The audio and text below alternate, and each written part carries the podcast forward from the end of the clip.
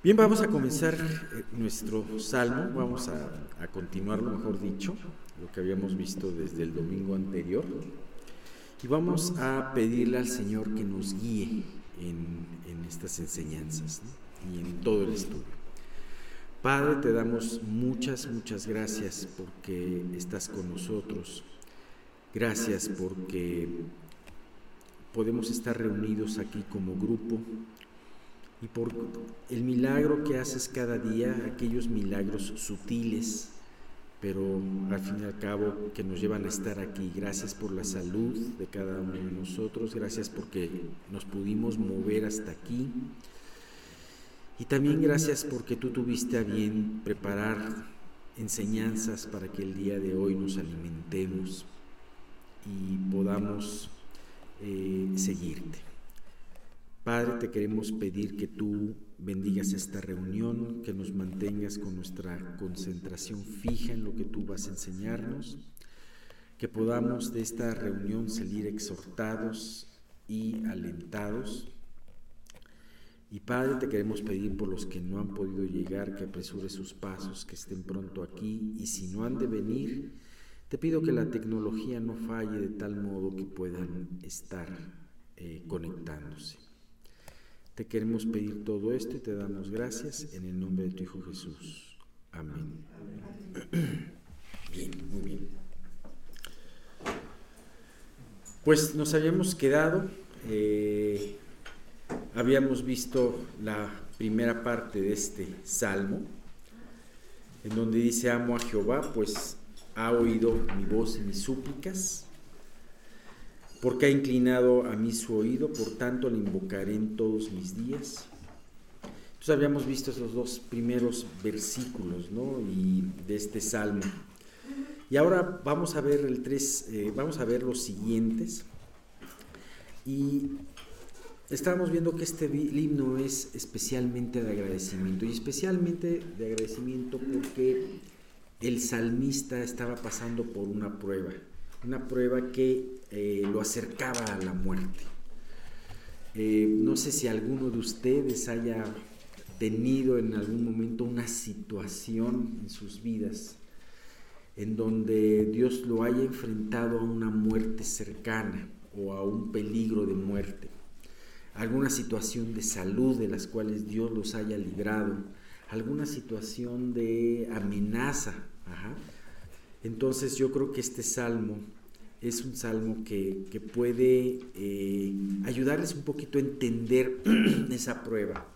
Si no lo, han, no lo han pasado, en mi caso, no, sinceramente no lo he pasado aún, pero sé que algún día todos vamos a ser probados en, en, esas, en esas instancias. Y este, puedes sentarte aquí, no hay problema. Eh, puedes estar en, en estas instancias. Y sabes que este salmo es de mucho aliento para todo esto. Y, vamos a, ver qué es lo que pasaba.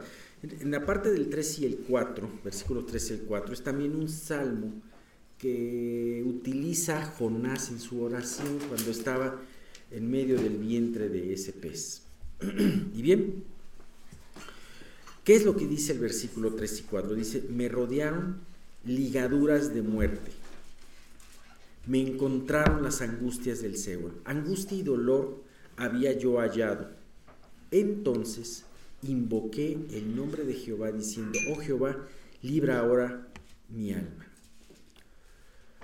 Como les habíamos comentado, como les había comentado, el salmista estaba en medio de una prueba, una prueba que muy probablemente lo estaba acercando a la muerte física. Quizás era amenazas de enemigos o alguna enfermedad. Entonces el salmista describe lo que sentía en el momento.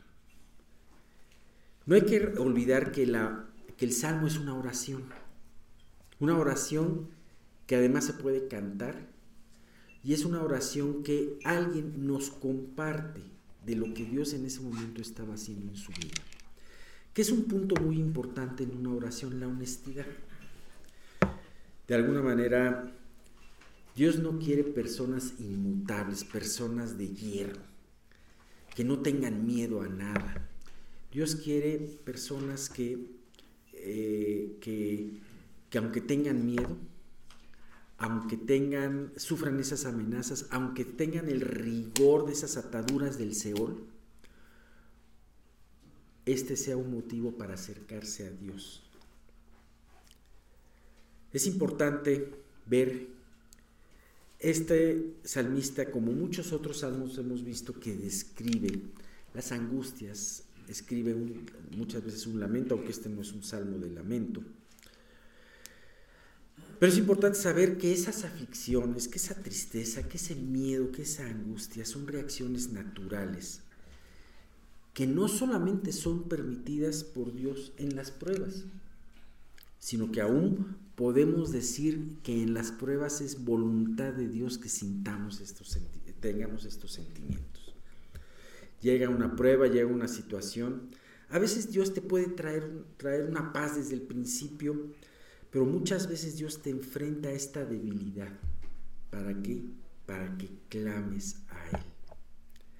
Es muy distinto nuestro clamor cuando nuestra oración, vamos a decirle, cuando estamos nosotros tranquilos en un tiempo de paz, a nuestro clamor cuando estamos en un tiempo de angustia. Ahora, muchas veces nuestras oraciones se empiezan a tornar frías. Nuestras oraciones se pueden empezar a tornar muy sofisticadas en la manera en que las hacemos. Las adornamos a lo mejor con palabras bonitas, pero pueden dejar de tener esa necesidad y esa urgencia que debemos de tener. ¿Cuándo debemos de tener esa urgencia? Siempre. Siempre, pero nunca siempre está, nunca estamos este, conscientes de esa urgencia que debemos de tener en la oración. El pueblo de Israel, cuando entró a Egipto, estaba muy contento en lo mejor de la tierra, en Gosén. Hasta parecía como si fuera en castellano, Gosen, ¿no? Pero, sin embargo, llegó el momento en que hubo un faraón que no conoció a José y que empezó a esclavizarlos. Y no solamente eso, sino que hizo que su, que, que su trabajo fuera muy pesado. Y entonces ellos empezaron a clamar a Dios.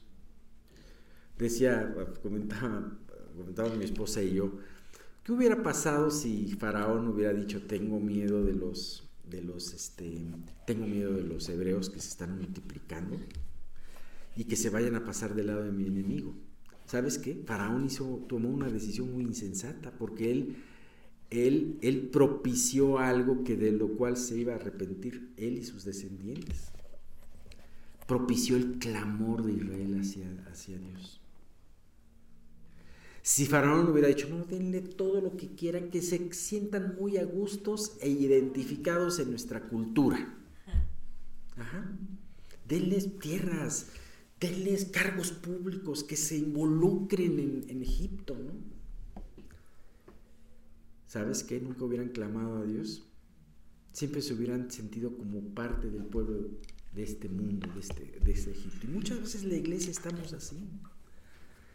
Estamos muy a gusto, estamos en nuestra cotidianidad. Sin embargo, eh, a veces por eso Dios tiene que traer las pruebas para poder clamar a Él, ¿no? Por eso Dios trae las noticias difíciles. ¿Sabes qué? Los noticieros en la vida de un cristiano no deben de ser para angustiarse, sino para clamar a Dios y saber que su venida está pronto y, y, para saber que estamos aquí de paso y no militar de acuerdo al mundo, sino militar de acuerdo como somos, soldados de Dios. Y bien, pues quizás nunca hayamos estado tan cerca de la muerte como el autor de este salmo. Sin embargo, muchas pruebas sobrepasan eh, nuestras vidas de tal manera que sí sentimos esas ligaduras y esas angustias desesperadas del Seúl sobre nosotros. Hay veces que estamos, que podemos estar tan dormidos en nuestra oración y en nuestra vida espiritual, que cuando Dios trae una prueba, ni siquiera sabemos cómo empezar no nos trae de una manera natural el hincarnos y el orar y decir Dios adelante. O sea, sácame. A veces tenemos que pasar un tiempo, pero benditas sean estas pruebas porque nos hacen tener esto. Benditas, benditas sean todas aquellas incomodidades que tenemos, por pequeñas que sean, porque eso quiere decir que Dios está trabajando en nuestras vidas. Benditas sean esas piedras en el zapato que tenemos, porque nos llevan y nos recuerdan que tenemos que clamar a Dios. La tentación en esos tiempos, también tenemos la tentación en esos tiempos en donde viene la prueba sobre ti, es que te dejes caer en ese mar de desesperación, en ese mar de, eh, de pesimismo, eh, en donde te va a llevar a apartarte de Dios, en donde te va a llevar a tomar decisiones equivocadas. Sin embargo, gracias a Dios que tenemos la palabra de Dios y estamos estudiando este salmo, ¿qué es lo que hace el salmista? Invocar lo que dice precisamente este versículo, invocar dice el nombre de Jehová. Dice, pues, él se sentía en medio de las angustias del, del, Seol, angustia y dolor había hallado. ¿Y qué fue lo que hizo? Se puso a llorar. Se enojó contra Dios. Ajá. Como la esposa de Job que le dijo, maldice a Dios y muérete. Y no, lejos de maldecir a Dios, invocó su nombre. ¿Y qué dijo una oración sencilla pero del corazón? No le dijo Dios este, y, muy elaborado, dijo no, oh Jehová, libra ahora mi alma. Sencilla y específica la oración. Necesita mi alma que en este momento sea librada. Fíjate que vamos a terminar probablemente este día con un versículo que me gusta mucho, en donde habla, eh, dice, vuelve, vuelve, oh alma mía, a, tu reposo porque Jehová te ha hecho bien. Ese es el versículo 7. Pero entre tanto está este versículo que dice, esta oración sencilla del versículo 5, oh Jehová, no, del versículo 4, oh Jehová, libra ahora mi alma. Si en una prueba tú tienes sentimientos tienes miedo, tienes angustia. No, no pienses que por el hecho de tenerlos eres un hijo de Dios incrédulo. O sea, me refiero a, eres alguien que está ofendiendo a Dios con tu incredulidad por la angustia que tienes. Eso no te define como alguien que confía o no confía en Dios. Pero date cuenta que estos sentimientos de angustia, de desesperación están ahí porque quieres, porque Dios quiere que tú lo invoques, que tú te acerques a Él. Ahora, estoy hablando de una situación fuerte, muchas veces una muerte, una pérdida, una situación, un riesgo para tu vida. Sin embargo, algo que mencioné fue de aquellas pequeñas incomodidades que luego tenemos en la vida. Aquellas situaciones en donde aún Dios nos, nos, nos, nos muestra que hay algo que tenemos que pulir, que tenemos que eh, confiar. alguna noticia, alguna situación que a lo mejor no es una noticia que te trastorne todo tu día, pero sí está ahí.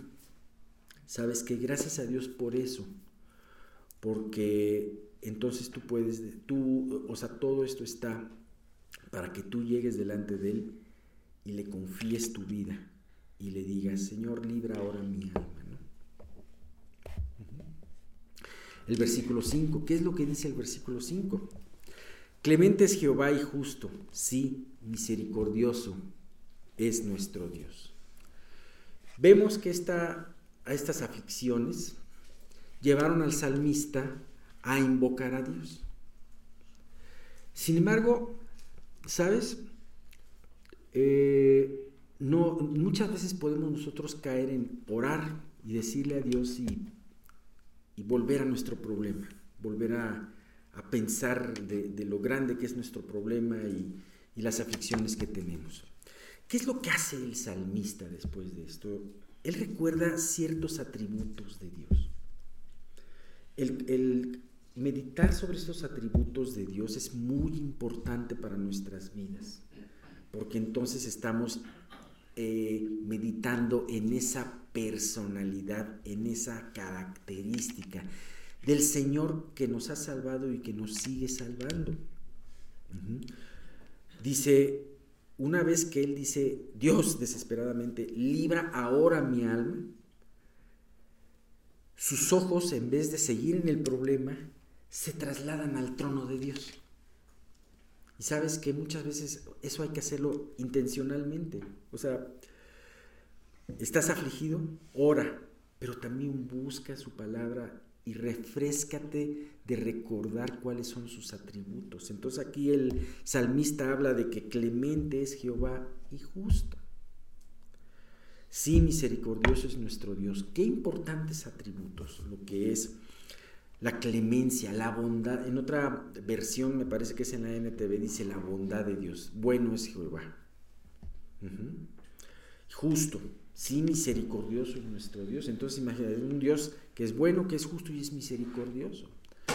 Entonces, gracias a esos atributos te vas a dar cuenta que definitivamente porque eh, la duda, o si tenías la duda de que Dios me librará, ¿querrá Dios librarme de esto o estará dándome la espalda? Entonces, tú encuentras estos tres atributos y dices, pues sí, este, Dios no me va a dejar porque es bueno, es justo y es misericordioso. Bien, pues si tú a la, a la vez de orar también recuerda sus atributos, de esta manera tu mente y tu corazón van a estar en ese lugar seguro que es el trono de Dios y entonces empezarás a ver tu situación de una a la luz de la eternidad. Estarás viendo tu situación como la ve Dios. Es una oportunidad para entonces ver tu pequeñez y también ver la oportunidad, la oportunidad de ver la grandeza de Dios. Algo muy importante, el siguiente versículo. Jehová guarda a los sencillos. Estaba yo postrado y me salvó. Vimos los atributos de Dios. Eh, algunos de los atributos, tres atributos de Dios ahorita que recordó el salmista. Sin embargo, aquí hay algo muy importante. No solamente el salmista reflexiona sobre el actuar de Dios sobre el hombre, sino también la actitud del hombre hacia Dios. Sabes, hemos visto en, no solamente en este versículo donde dice Jehová guarda a los sencillos, sino también como dice el Salmo 138, que Él va a asistir al humilde. Es, él es excelso y asiste al humilde, pero al altivo mirará de lejos. Muchas veces, desgraciadamente, las pruebas y las complicaciones exaltan nuestro orgullo.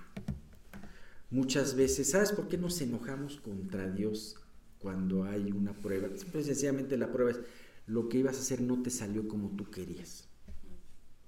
Y te enojas contra Dios. ¿Por qué? Pues porque ahí hay orgullo.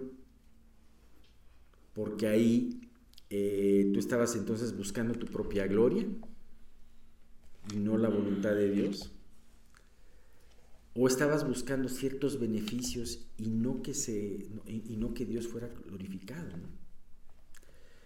Entonces, por eso es muy importante esto, Jehová guarda los sencillos. Dios, Dios no necesita muchos habilidosos. Gracias a Dios que en un sentido, aunque es importante el prepararte, es importante el, tener conocimiento de la palabra, ¿no? Sí es importante.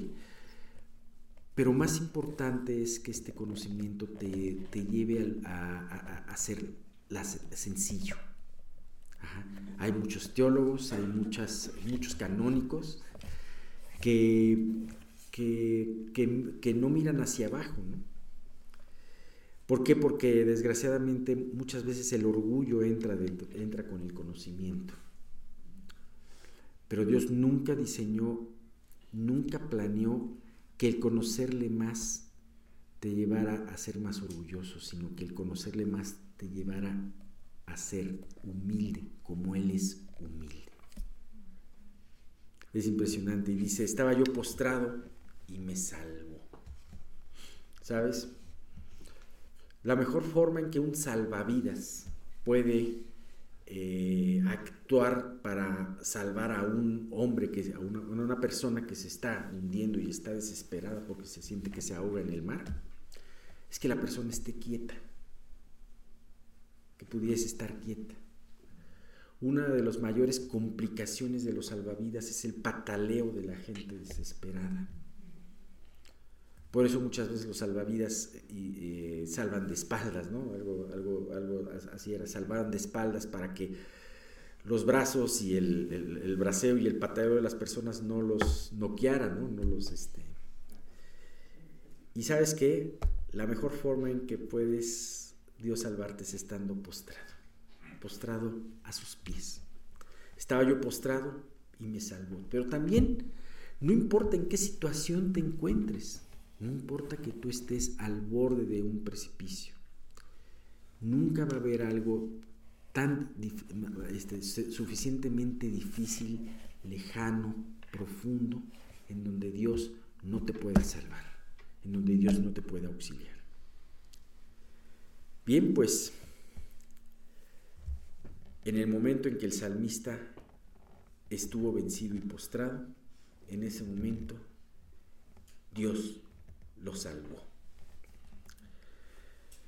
Finalmente, esa alma que, que habíamos visto en el versículo 4, en donde dice que había esa alma angustiada y adolorida, y en donde dice, pide desesperadamente el salmista, oh Jehová, libra ahora mi alma.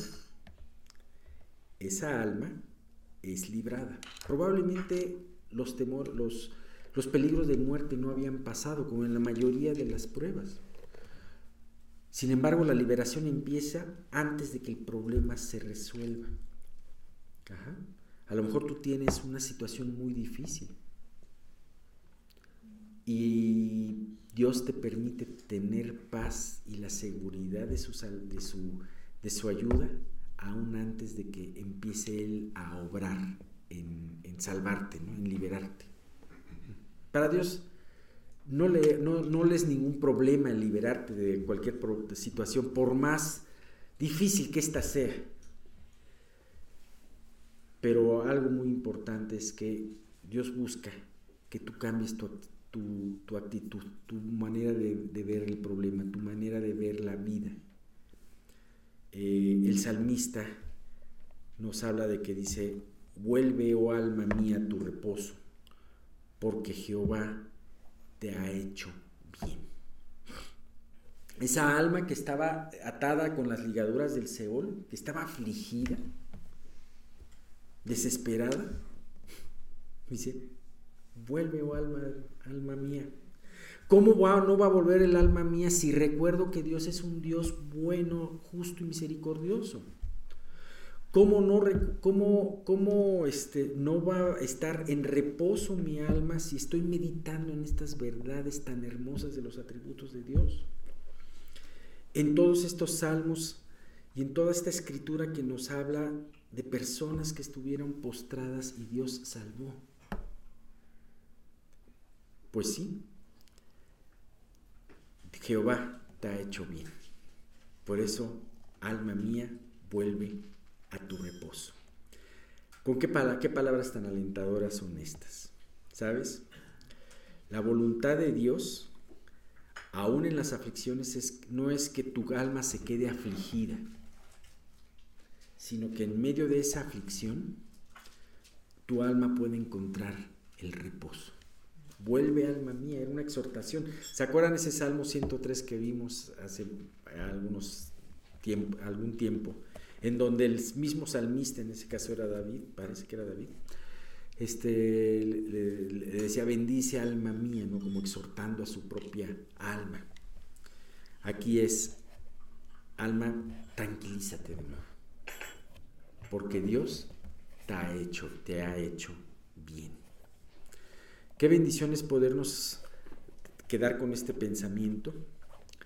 Eh, las aflicciones, como decía, turban nuestras almas, pero el recordar el poder de Dios, sus promesas, sus atributos, la tranquiliza. Y bien, pues vamos a ver el próximo domingo, para no, no, quedarnos a la mitad de esto. Aquí mencionan tres, tres puntos por los cuales este, eh, Dios le había hecho bien. Porque libró a su alma de la muerte, de las lágrimas y sus pies de resbalar. Eh, vamos a empezar viendo eso el próximo domingo y entre tanto pues vamos a, a quedarnos hasta aquí. Vamos a continuar con nuestro estudio. Recuerden que estamos viendo el capítulo 6, la justicia santa. Y es muy importante entender la justicia de Dios, porque en la actualidad el humanismo ha hecho que se exalten valores que no deben y se repriman valores que, que deberían exaltarse. Pero así es el ser humano. El ser humano siempre ha desacreditado a Dios porque no entiende su voluntad. Y al no entender su voluntad, pues lógico, lo, lo critica, lo juzga, cuando se les olvida que Él es el juez justo y el juez de todas las cosas. Por eso es tan importante este capítulo que estamos viendo. Recuerden, vimos lo de Nadia Abiú, lo de este, los hijos de, eh, perdón, lo de, ay, fue? Eh, lo de Ananías y Zafira, y también vimos la parte de, de USA, el quebrantamiento de USA. Y ahora en esta, en esta parte que, que vamos a, a continuar, pues vamos a adentrarnos un poco más en esa justicia del Antiguo Testamento. Hay un pasaje en la Biblia hablando de Elí, casi todos lo conocemos, en 1 Samuel 2, de 22 al 25, que dice, ahora bien, Elí era muy viejo, pero estaba consciente de lo que sus hijos le hacían al pueblo de Israel. Por ejemplo, sabía que sus hijos les seducían a las jóvenes que ayudaban a la entrada del tabernáculo, Elí les dijo, he oído lo que la gente dice acerca de las cosas perversas que ustedes hacen. ¿Por qué siguen pecando? Basta, hijos míos. Los comentarios que escucho del pueblo del Señor no son buenos. Fíjense, si alguien peca contra una persona, Dios puede mediar por el culpable, pero si alguien peca contra el Señor, ¿quién podrá interceder? Sin embargo, los hijos de Eli no hicieron caso a su padre porque el Señor ya había decidido quitarles la vida. Dios, como nadie, es un ser paciente. Y la única manera en la cual nosotros podemos salir adelante es a través de su misericordia. Recuerden, él mismo dice que él tendrá misericordia de, que de quien él quiera tener misericordia y nosotros no sabemos y de quien no quiera no tendrá. Pero nosotros sabemos qué es lo que Dios vio porque lo, porque lo usa.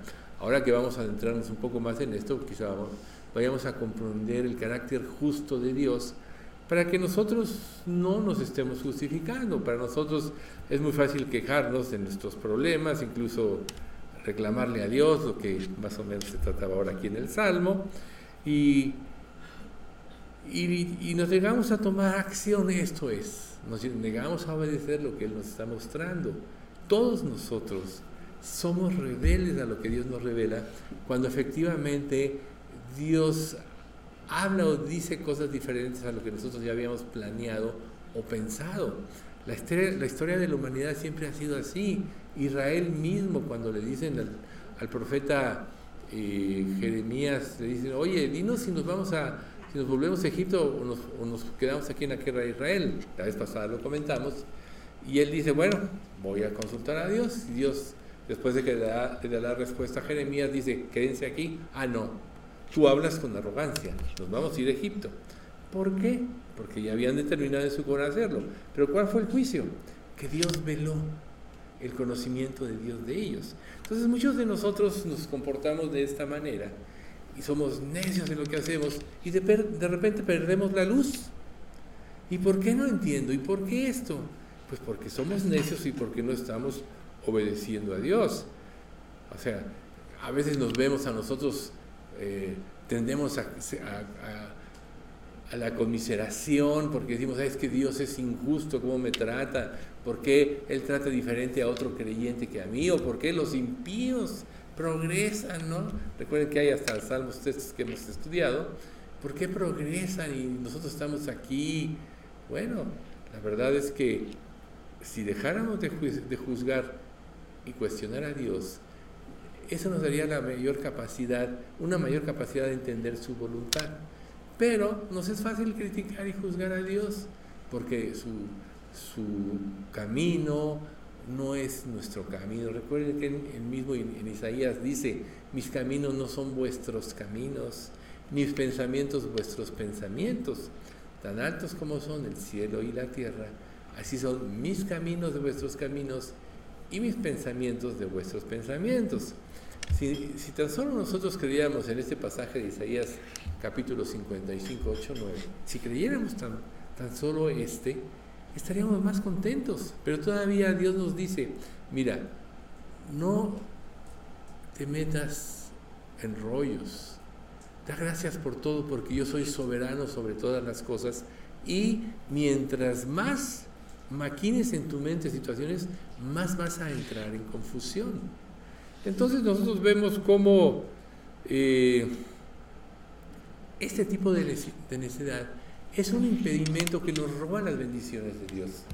Yo sé que todos nosotros queremos ser bendecidos por Dios, ¿quién no? ¿Verdad?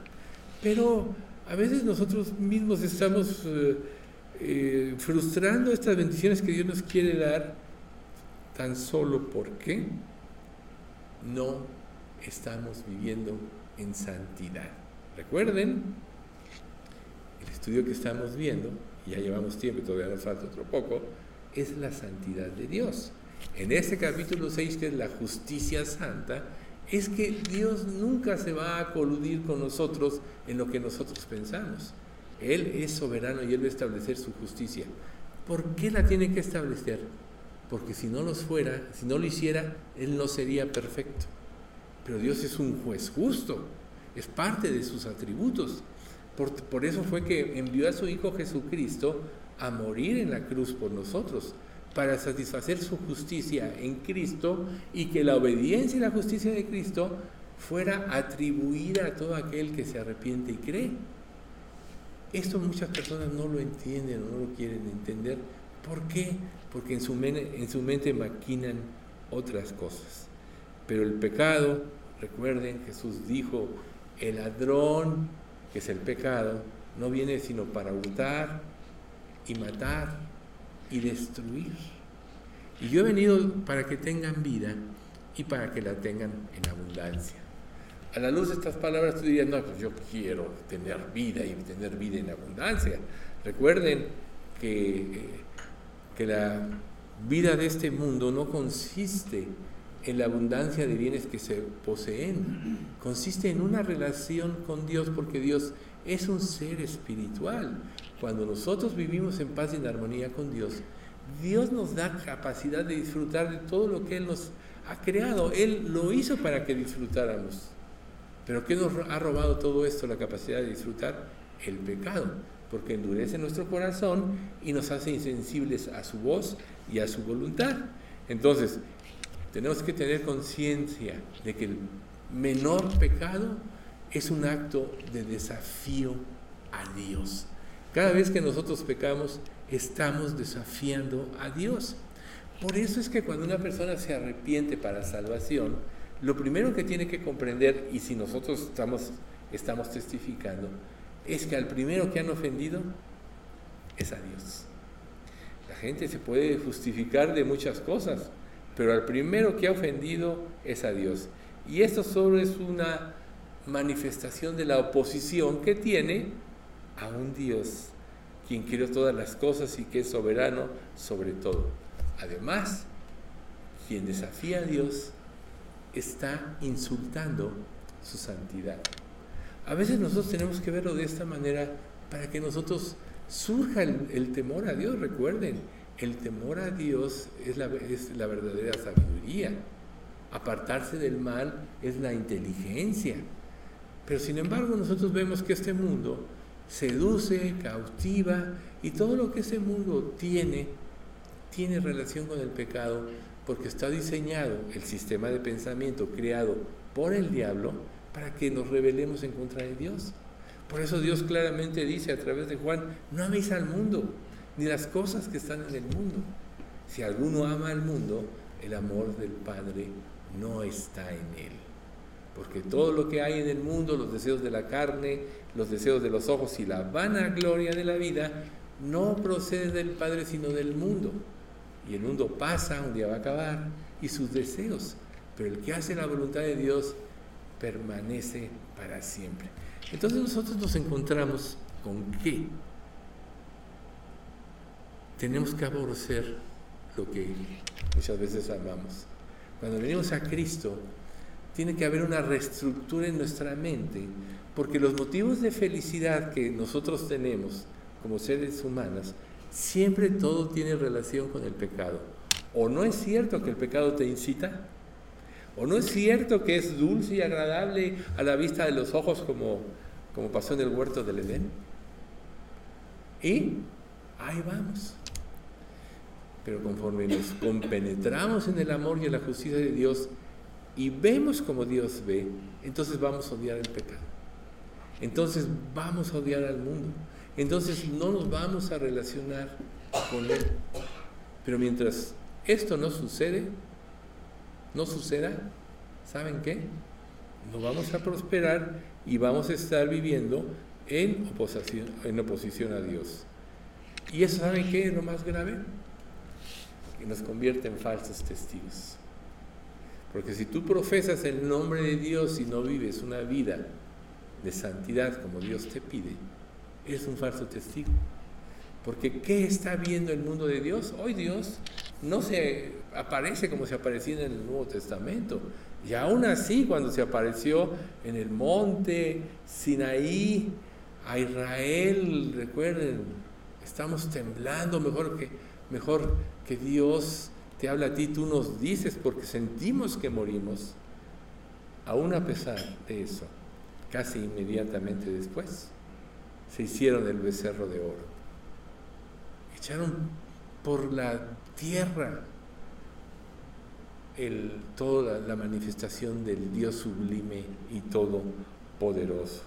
Entonces, recuerden ustedes que cuando hacemos esto, nosotros estamos diciendo no nada más a los seres humanos como nosotros esto, sino también estamos afrentando a la naturaleza. Recuerden, la escritura misma dice, la creación misma gime a una esperando la liberación de los hijos de Dios.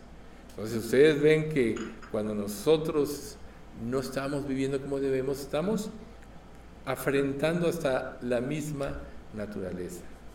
Entonces, nosotros tenemos que aprender a vernos como Dios nos ve. Y esa forma de vernos como Dios nos ve solo va a ser posible si nos vemos a la luz de lo revelado en las escrituras. La palabra de Dios es como un espejo que nos hace vernos como Él nos ve. Y saben una cosa, que cuando nosotros nos compenetramos en el conocimiento de la palabra y empezamos a vernos, empezamos a odiar todas esas partes nuestras que se rebelan en contra de Dios, dice la Escritura. Pero ser hacedores de la palabra y no tan solamente oidores, engañándoos a vosotros mismos. Porque si alguno es oidor de la palabra, pero no hacedor de ella, este es semejante al hombre que considera en un espejo su rostro natural porque él se considera a sí mismo y se va y luego olvida cómo era.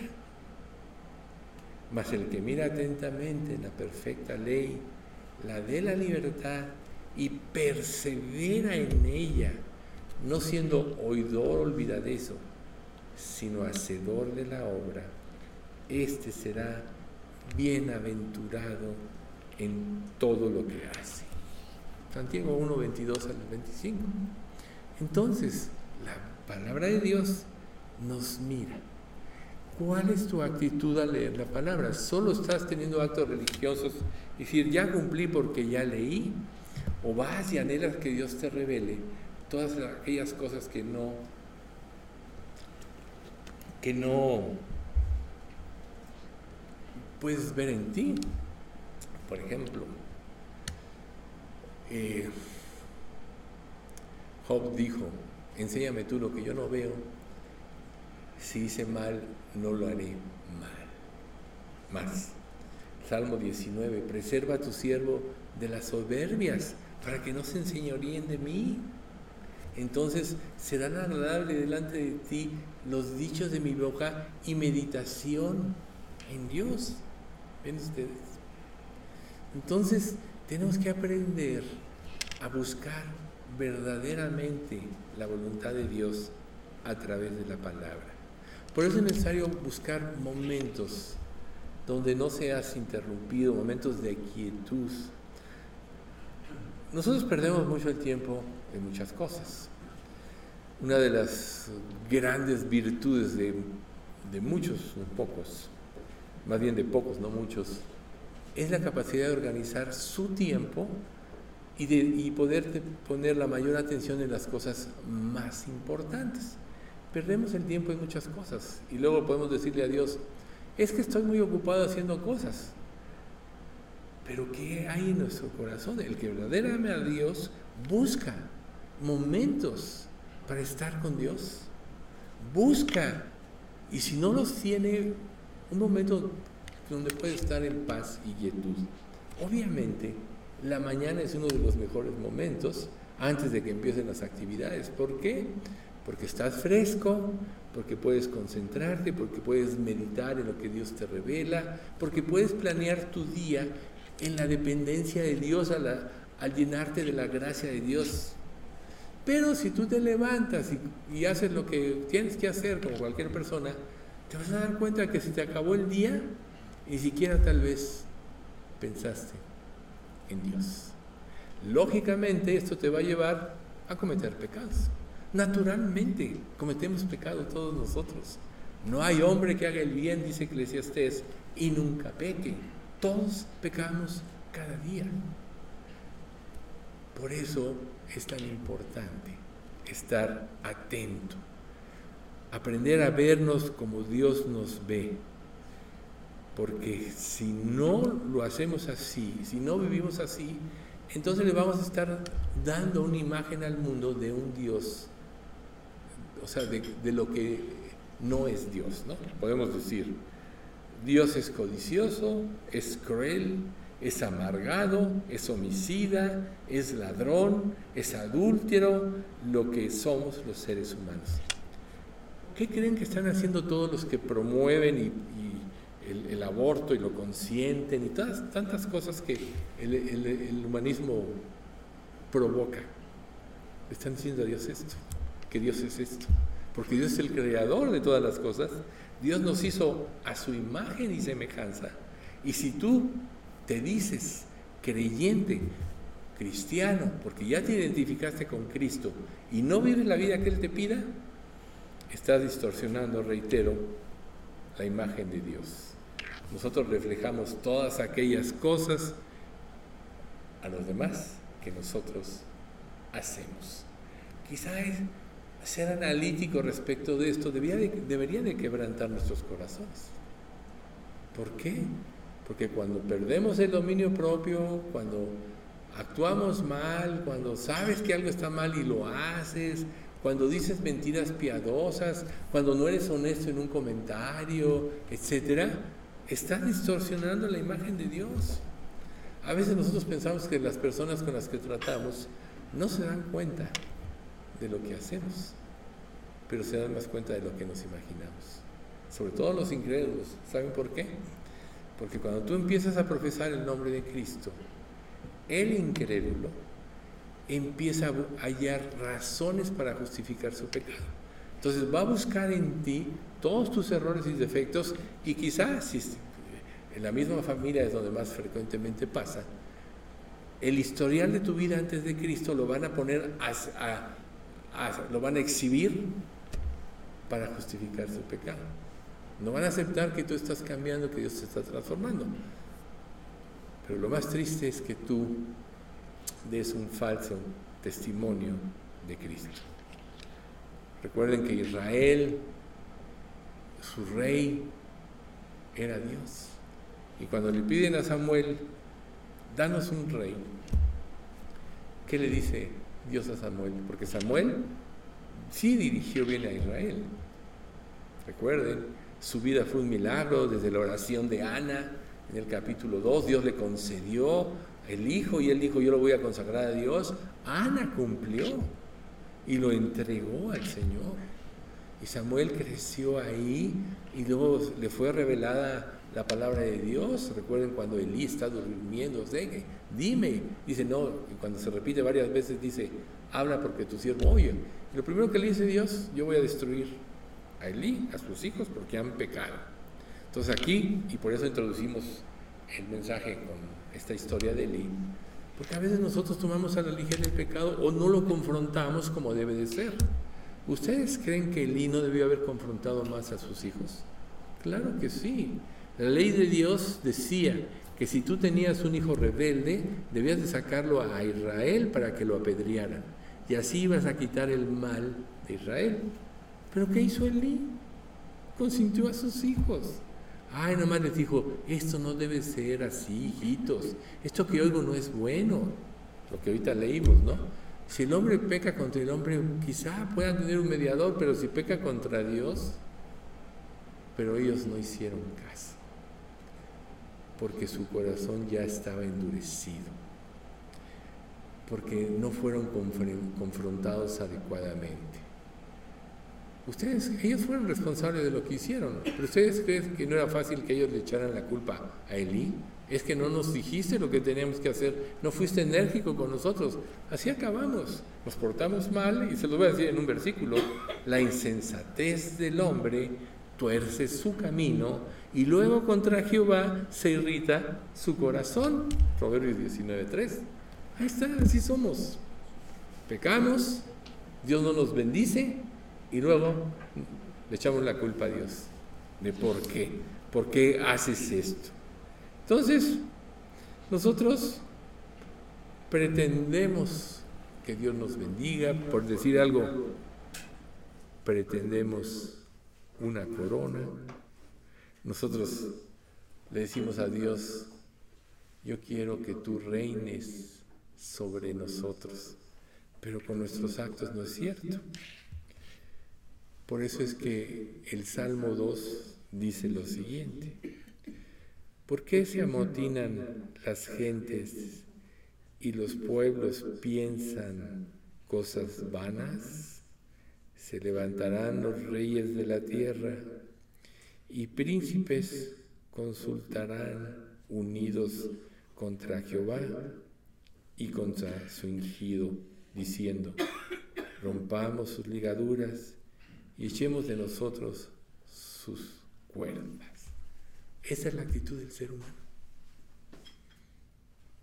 Entonces, este Salmo 2, que es un salmo mesiánico, dice, ¿por qué se amotinan contra mí?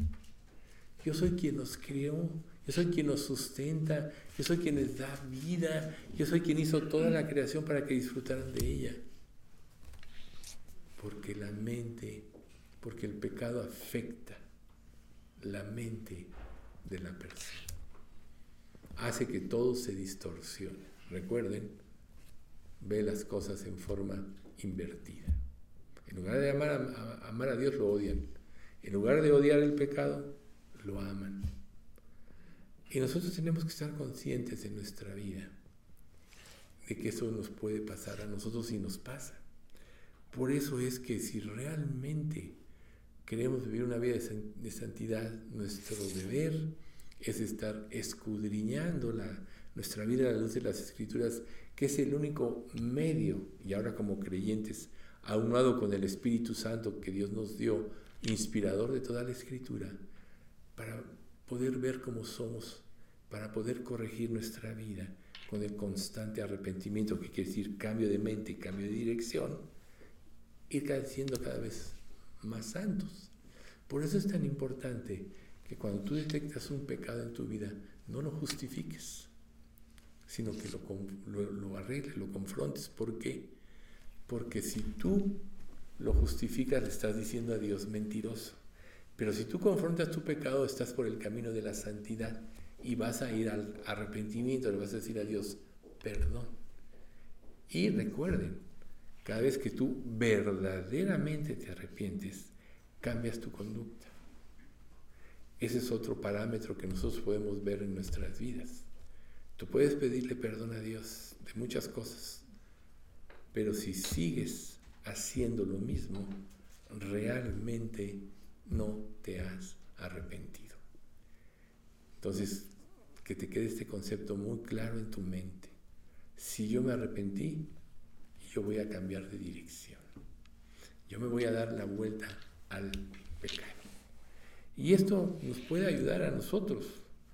¿Por qué? Porque además de poner en entredicho a Dios, también estamos afectando, reitero, a nuestros semejantes. Miren, con mi pecado yo hiero seres humanos, lastimo su personalidad, los despojo de sus bienes. Arruino su reputación, les robo su calidad preciosa de vida, desmenuzo sus sueños y aspiraciones de ser felices y demás calamidades. Cuando en una familia hay una persona que se mete en el pecado, casi casi destruye la familia.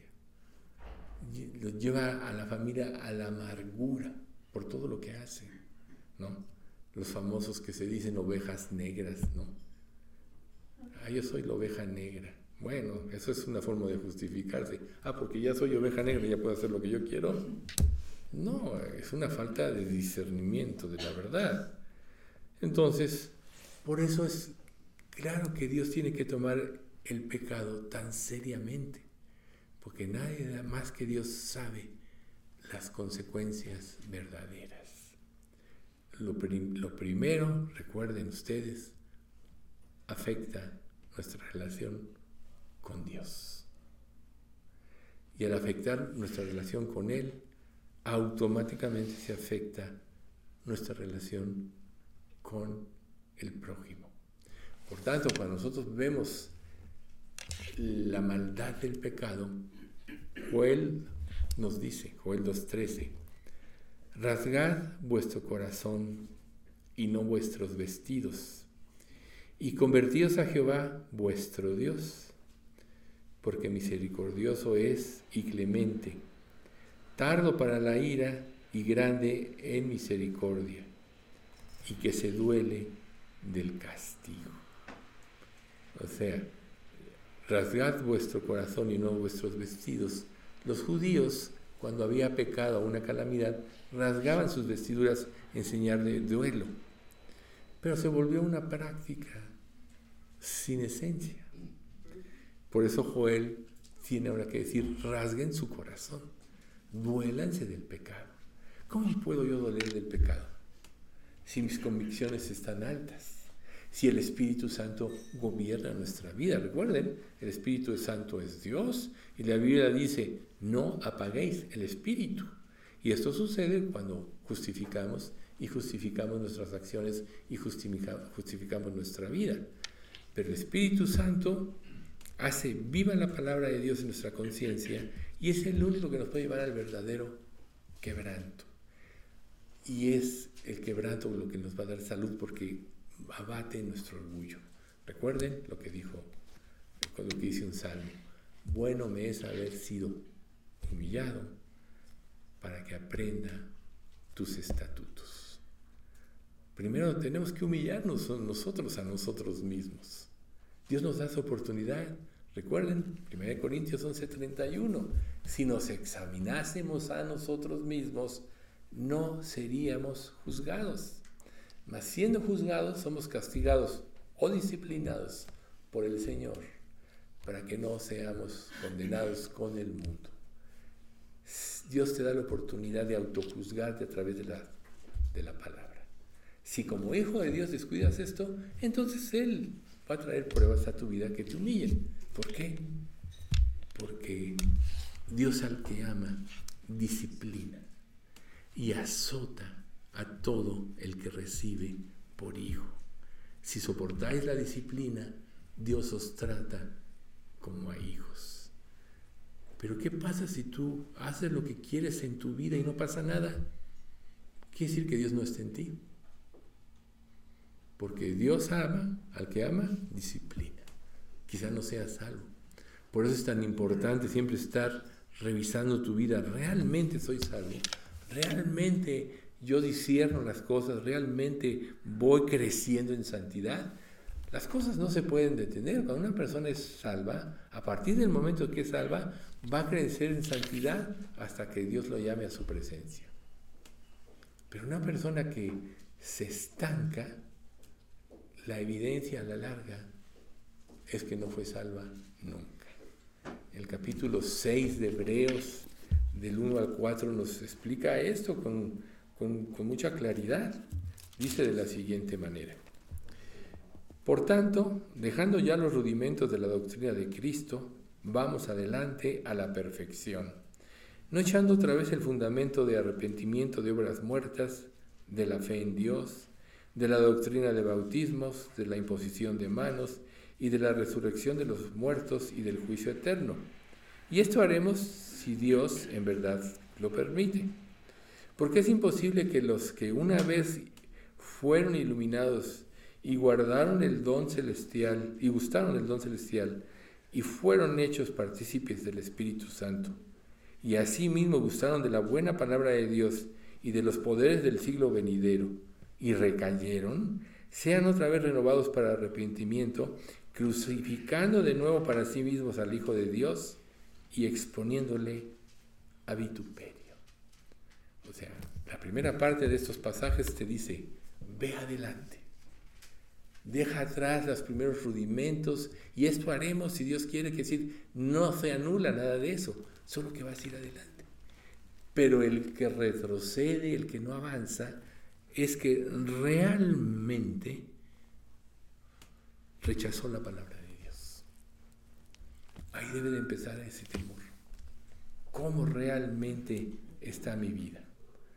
Recuerden, Dios en su paciencia siempre quiere que vayamos al arrepentimiento. Recuerden, primera de Pedro, el Señor no retarda su promesa. Según algunos la tienen por tardanza, sino que es paciente para con nosotros, no queriendo que ninguna, ninguno eh, perezca, sino que todos procedan al arrepentimiento. Esa es la actitud de Dios. Pero si tú eres necio, entonces ahí está el ejemplo de los hijos de Eli, Va a llegar el momento en que Dios diga, este, yo di toda mi gracia para que el que creyera, para que se convirtiera, y él no quiere, entonces lo entrego a su pecado. Porque cada persona cuando Dios le muestra misericordia es para que se aferre a ella, es para que no la suelte, porque su eternidad depende de ello. No nada más son las cosas de esta vida. Muchas personas hierran porque, se, porque piensan solo en este mundo. Y este mundo es como neblina, como dice Santiago, que aparece por un rato y luego se desvanece. Va a acabar. 70, 80, 100 años que vivas se pasan rápido. Pero comparado con la eternidad, no es nada. Y esta vida es el tiempo o es el momento que Dios nos da. Entonces, cuando tú te distraes de esto y en lugar de aprovechar la misericordia de Dios la desechas, prácticamente estás sellando tu destino hacia el infierno. Porque cuando tú rechazas, tu corazón se endurece más que si no hubieras oído. Recuerden cuando los judíos le dijeron a Jesús, es que nosotros sabemos. Y Jesús les dijo, por cuanto de sí sabemos, vuestro pecado. El que sabe y rechaza, te lo voy a decir con un pasaje, Hebreos 10:29. ¿Cuánto mayor castigo pensáis que merecerá el que pisoteare al Hijo de Dios y tuviere la sangre del pacto en la cual fue santificado e hiciere afrenta al Espíritu de gracia? El peor pecado que alguien puede cometer, olvídate de los diez mandamientos, es rechazar a Jesús. ¿Cuánto mayor castigo? El 28 dice el que viola la ley de Moisés. O sea, tú ya eres reo de juicio porque violaste la ley de Moisés, violaste tu conciencia, que está estructurada de acuerdo a la ley de Moisés. Pero rechazar a Cristo, entonces, el Salmo 19, 12 y 13 dice, esta es en otra versión, ¿cómo puedo conocer todos los pecados escondidos en mi corazón? Límpiame de estas faltas ocultas. Libra a tu siervo de pecar intencionalmente. No permitas que estos pecados me controlen. Entonces estaré libre de culpa y seré inocente de grandes pecados. ¿Cómo podré conocerlos? Bueno, el contexto del Salmo 19, la ley de Jehová es perfecta, etc. Convierte el alma. El testimonio de Jehová es fiel, que hace sabio al sencillo. Los mandamientos de Dios son justos, que alegran, alegran el corazón, etc. Entonces, ahí está la clave. Pero si nosotros no seguimos esto, vamos a caer en qué? Vamos a caer en necedad. Podríamos decir como subtítulo de esto, la necedad suprema. Esto sucede cuando pensamos que a pesar de nuestra rebelión, nosotros saldremos liberados. Esa es la locura mayor. Que tú pienses que pecando vas a escaparte y vas a salir adelante.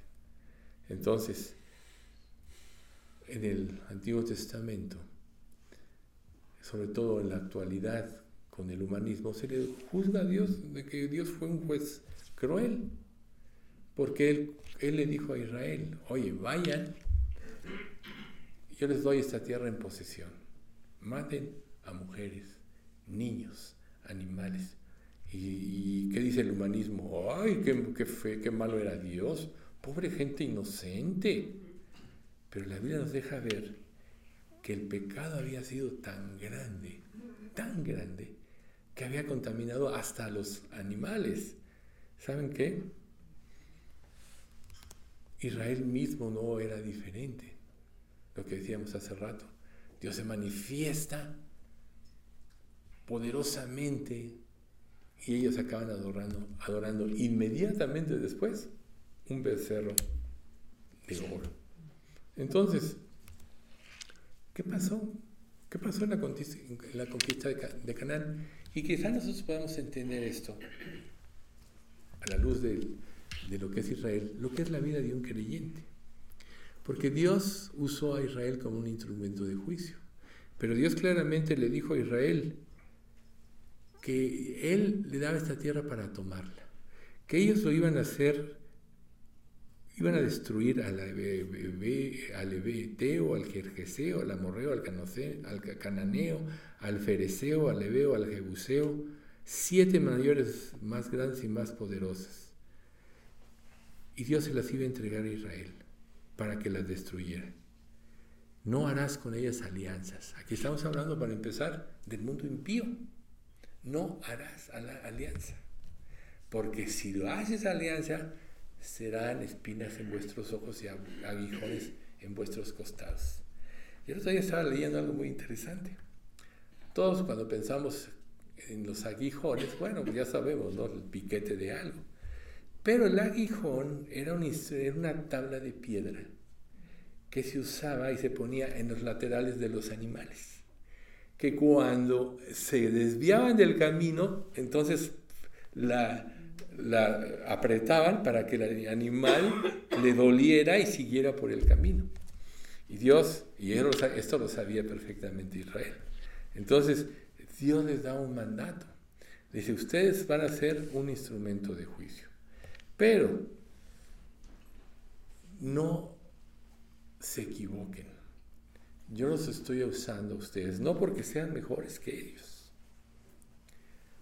sino porque yo quiero hacerlos a ustedes un pueblo santo. Y así pasa en la vida de un creyente. Dios empieza a purificarnos y a limpiarnos, no porque seamos mejores a otros, sino Dios nos empieza a cambiar para que podamos ser un testimonio de que Dios puede transformar una vida del pecado a la santidad. Eso le dijo Dios a Israel. Entonces, ¿qué dice el humanismo? erróneamente.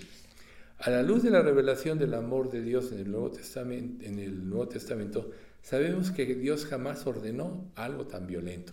Como ve, destruye y mata niños, mujeres, animales, etc. Dice, el Antiguo Testamento es solamente el registro de un grupo de guerreros hebreos primitivos que trataron de justificar prácticas crueles atribuyéndoselas al mandato divino.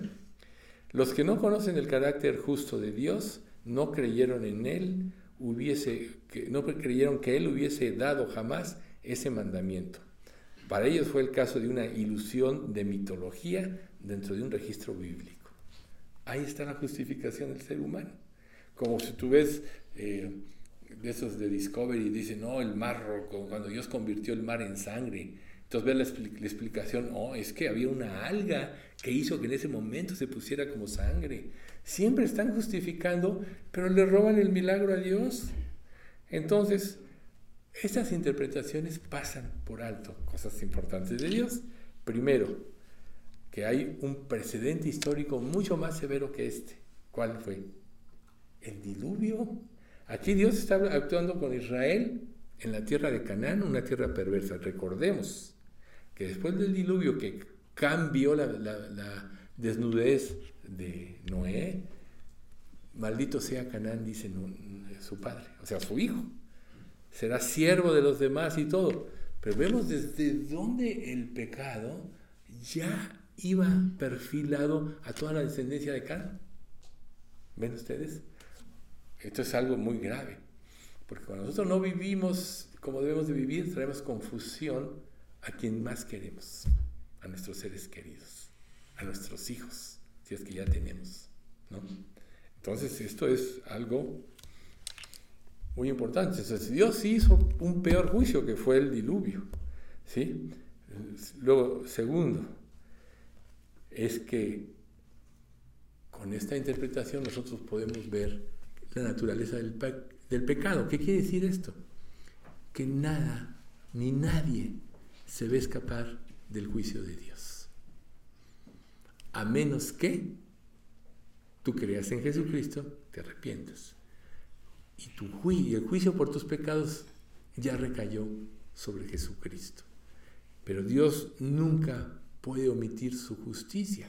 El único que nos puede librar del infierno eterno y del juicio del pecado es Jesucristo. Recuerden, y en ningún otro hay salvación porque no hay otro nombre bajo el cielo dado a los hombres por medio del cual podamos ser salvos. En ningún otro hay salvación. Entonces es el único que puede salvar. ¿Por qué? Porque Él murió por ti. Él cargó el juicio por tus pecados, la separación eterna de Dios.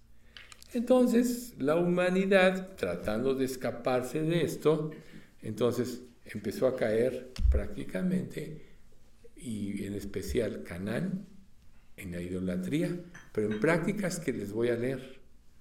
Aquí están en la Biblia. No se vayan a asustar. Levítico 18 del 22 al 25. No practiques la homosexualidad. 18 del 22 al 25. No practiques la homosexualidad al, tener relaciones con un hombre como si fuera con una mujer. Es un pecado detestable. Y hoy vemos al humanismo este, aplaudiéndolo. Un hombre no debe contaminarse a sí mismo al tener sexo con un animal. Tampoco una mujer se ofrecerá a un animal macho a fin de tener relaciones sexuales. Esto es un acto perverso.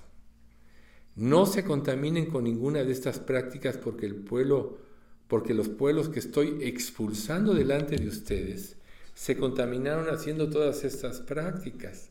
Ahí está la razón del juicio, ¿ven ustedes? Debido a que toda la tierra se ha contaminado, voy a castigar a los pueblos que viven en ella, haré que la tierra los vomite. ¿Ven ustedes? Levítico, 18 del 22 al 25. Entonces, fíjense ustedes, pero Dios le dice a Israel algo muy importante, que ellos tampoco eran inocentes. Ustedes no son mejores que ellos, sino que yo los voy a usar para destruir este, este pueblo perverso y voy a, a, formar una nación para que dé un testimonio al mundo de quién es Dios. Entonces ahorita vemos la introducción de todo esto. Cuando nosotros no vivimos como debemos de vivir, como no vivió Israel, ¿qué testimonio dio el mundo? La gente se convirtió. O sea, todavía vemos en la época de Salomón un, como un chispazo de esto, ¿no? Todo el mundo lo respetaba, lo iban a ver. La reina del Saba recorre cielo, mar y tierra para oír la sabiduría de Salomón. ¿Y qué dijo Jesús? He aquí más que Salomón en este lugar. Entonces Dios derramó la justicia sobre los cananeos, sobre los, cananeos, pero de los judíos tuvo misericordia. Así pasa con nosotros. Mucha gente se va a ir al infierno. Muchos son llamados pocos escogidos. Pocos van a responder a este amor. Pero a nosotros Dios nos está dando misericordia. Entonces miren lo que le dice Dios a Israel. No pienses en tu corazón cuando Jehová tu Dios los haya echado de delante de ti diciendo, por mi justicia me ha traído Jehová a poseer esta tierra pues por la impiedad de estas naciones Jehová las arroja de delante de ti, no por tu justicia, ni por la rectitud de tu corazón. ¿Se dan cuenta? Entras a poseer la tierra de ellos, sino por la impiedad de estas naciones Jehová tu Dios las arroja de delante de ti. Y para confirmar la palabra que Jehová juró a tus padres Abraham, Isaac y Jacob. Por lo tanto, sabe que no es por tu justicia que Jehová tu Dios te da esta buena tierra para tomarla, porque el pueblo, porque eres pueblo de dura cerviz. Israel representa la naturaleza humana. Nosotros somos pueblo de dura cerviz. Somos necios, somos arrogantes, queremos hacer nuestra voluntad, tenemos nuestros ídolos. Tú no sabes qué, qué tantos ídolos puede haber en tu vida hasta que no te compenetres verdaderamente en las escrituras buscando a Dios de todo corazón. No leas la Biblia superficialmente, de nada te sirve. Acuérdate, eh, si no va a ser como alguien que se ve en un espejo y luego sale, y se le olvida. Quizá para poder empezar a practicar esto, cada vez que cuando leas, cada vez que acabes de leer un capítulo, trata de pensar, que leíste y en que meditaste. Si leíste el capítulo y ni siquiera te acuerdas qué leíste, estás leyendo superficialmente.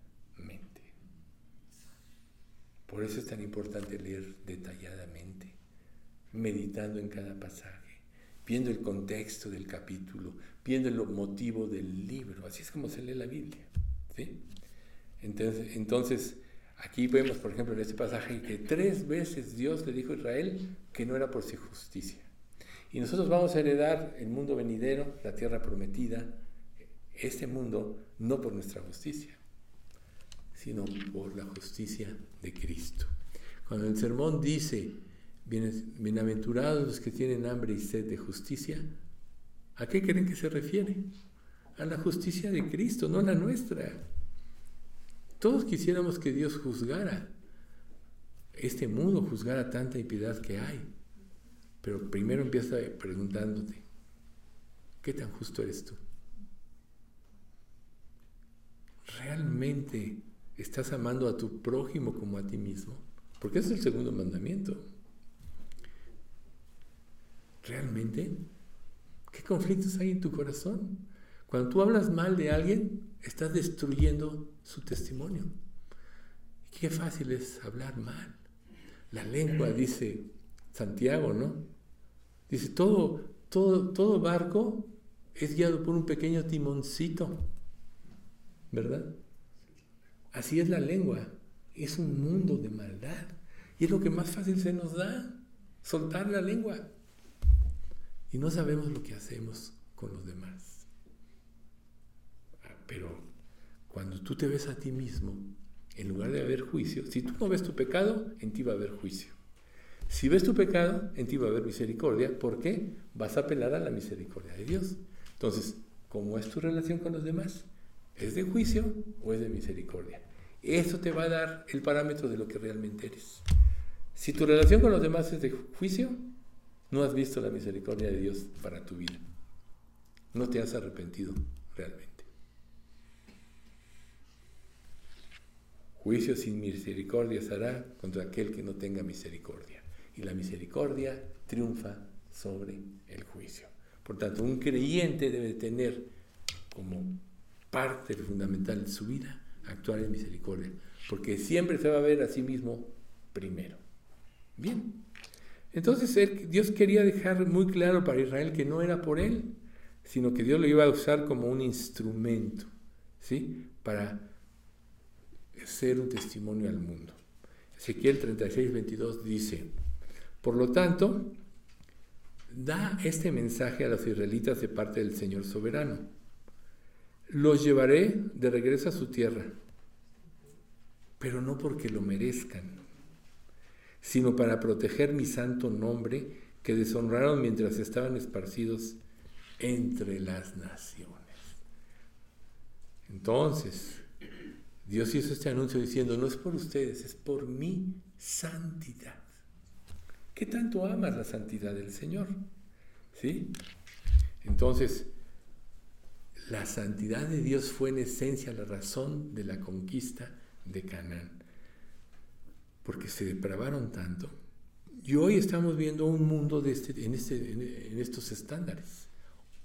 Ni siquiera nos imaginamos todo lo que pasa en este mundo de tanta maldad y tanta perversión que hay. No te lo sabes, pero Dios sí lo sabe. Y Él por eso va a llegar un día en que se agote su paciencia.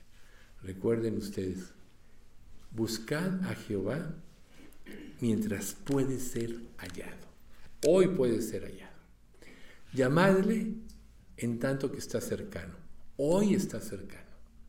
Pero ¿cuál es lo que tenemos que hacer?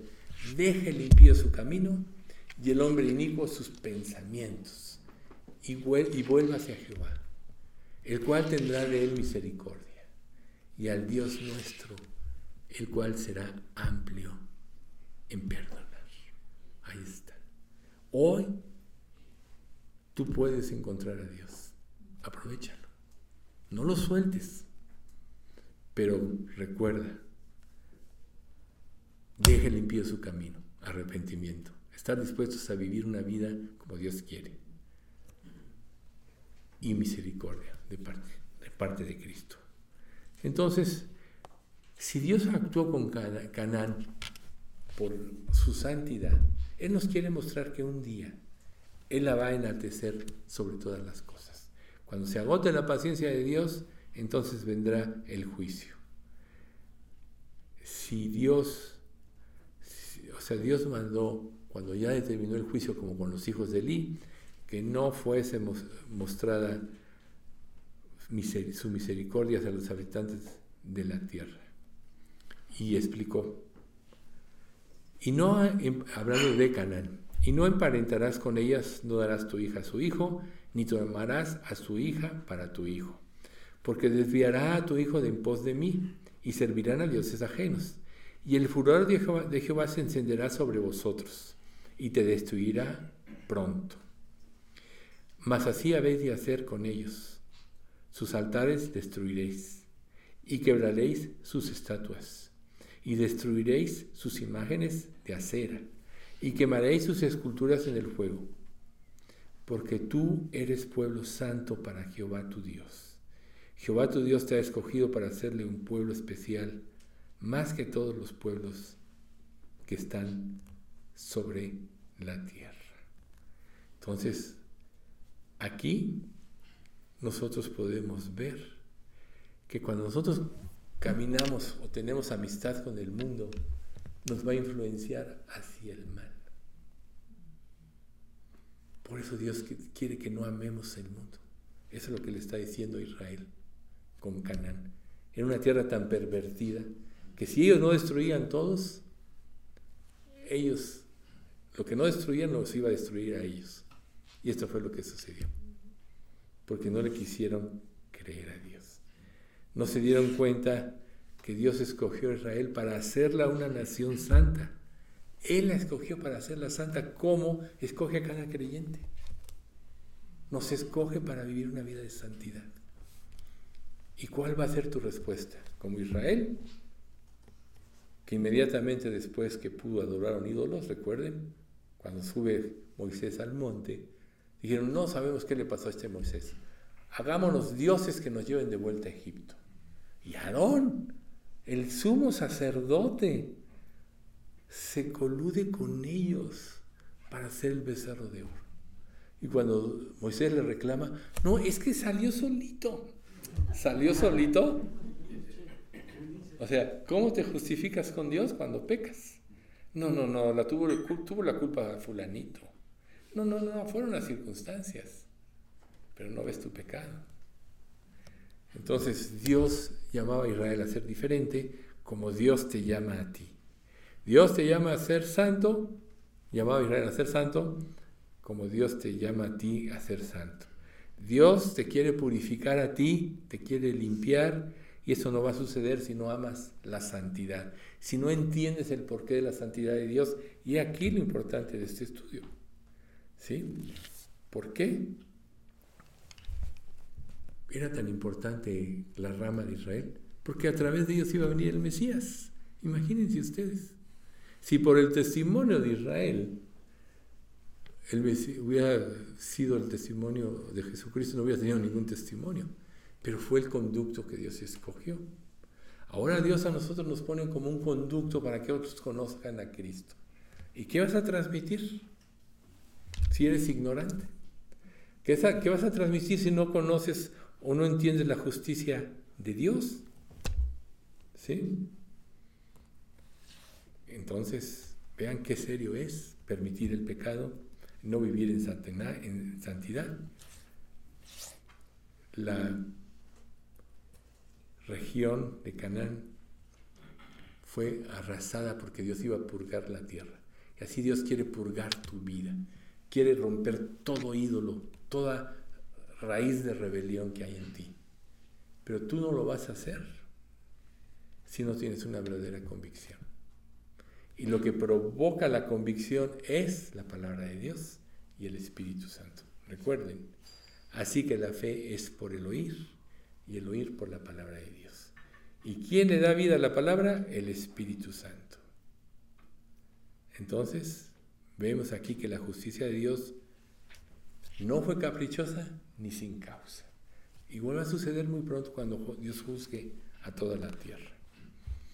Ahora vemos, por ejemplo, que claro que no es inocente Israel, pero vemos que todos quieren destruir, jamás quiere destruirlo, y todo el mundo apoya a Hamas, que, fue quien invadió, que fue quien mató, que fue quien hizo. Bueno, así está el mundo al revés. Justifican el pecado y no saben que están proyectando sus propias vidas. Por eso Dios tiene que tener, llega un tiempo. Pero el primer tiempo es lo que dice la Escritura. Porque es necesario que el juicio comience por la casa de Dios. Y si el justo con dificultad, con dificultad se salva, ¿dónde quedará el impío y el pecador? Mejor que a nosotros Dios nos juzgue en vida para promover nuestra santidad, esto es, Ya nuestros pecados, si eres verdaderamente creyente, ya te fueron perdonados. Pero ahora Dios tiene que juzgar todas tus acciones para que cambies. Aquí en el Salmo se decía una verdad. Si no hay, sientes una necesidad de buscar a Dios, te vas a quedar contento con, la, con lo que vives.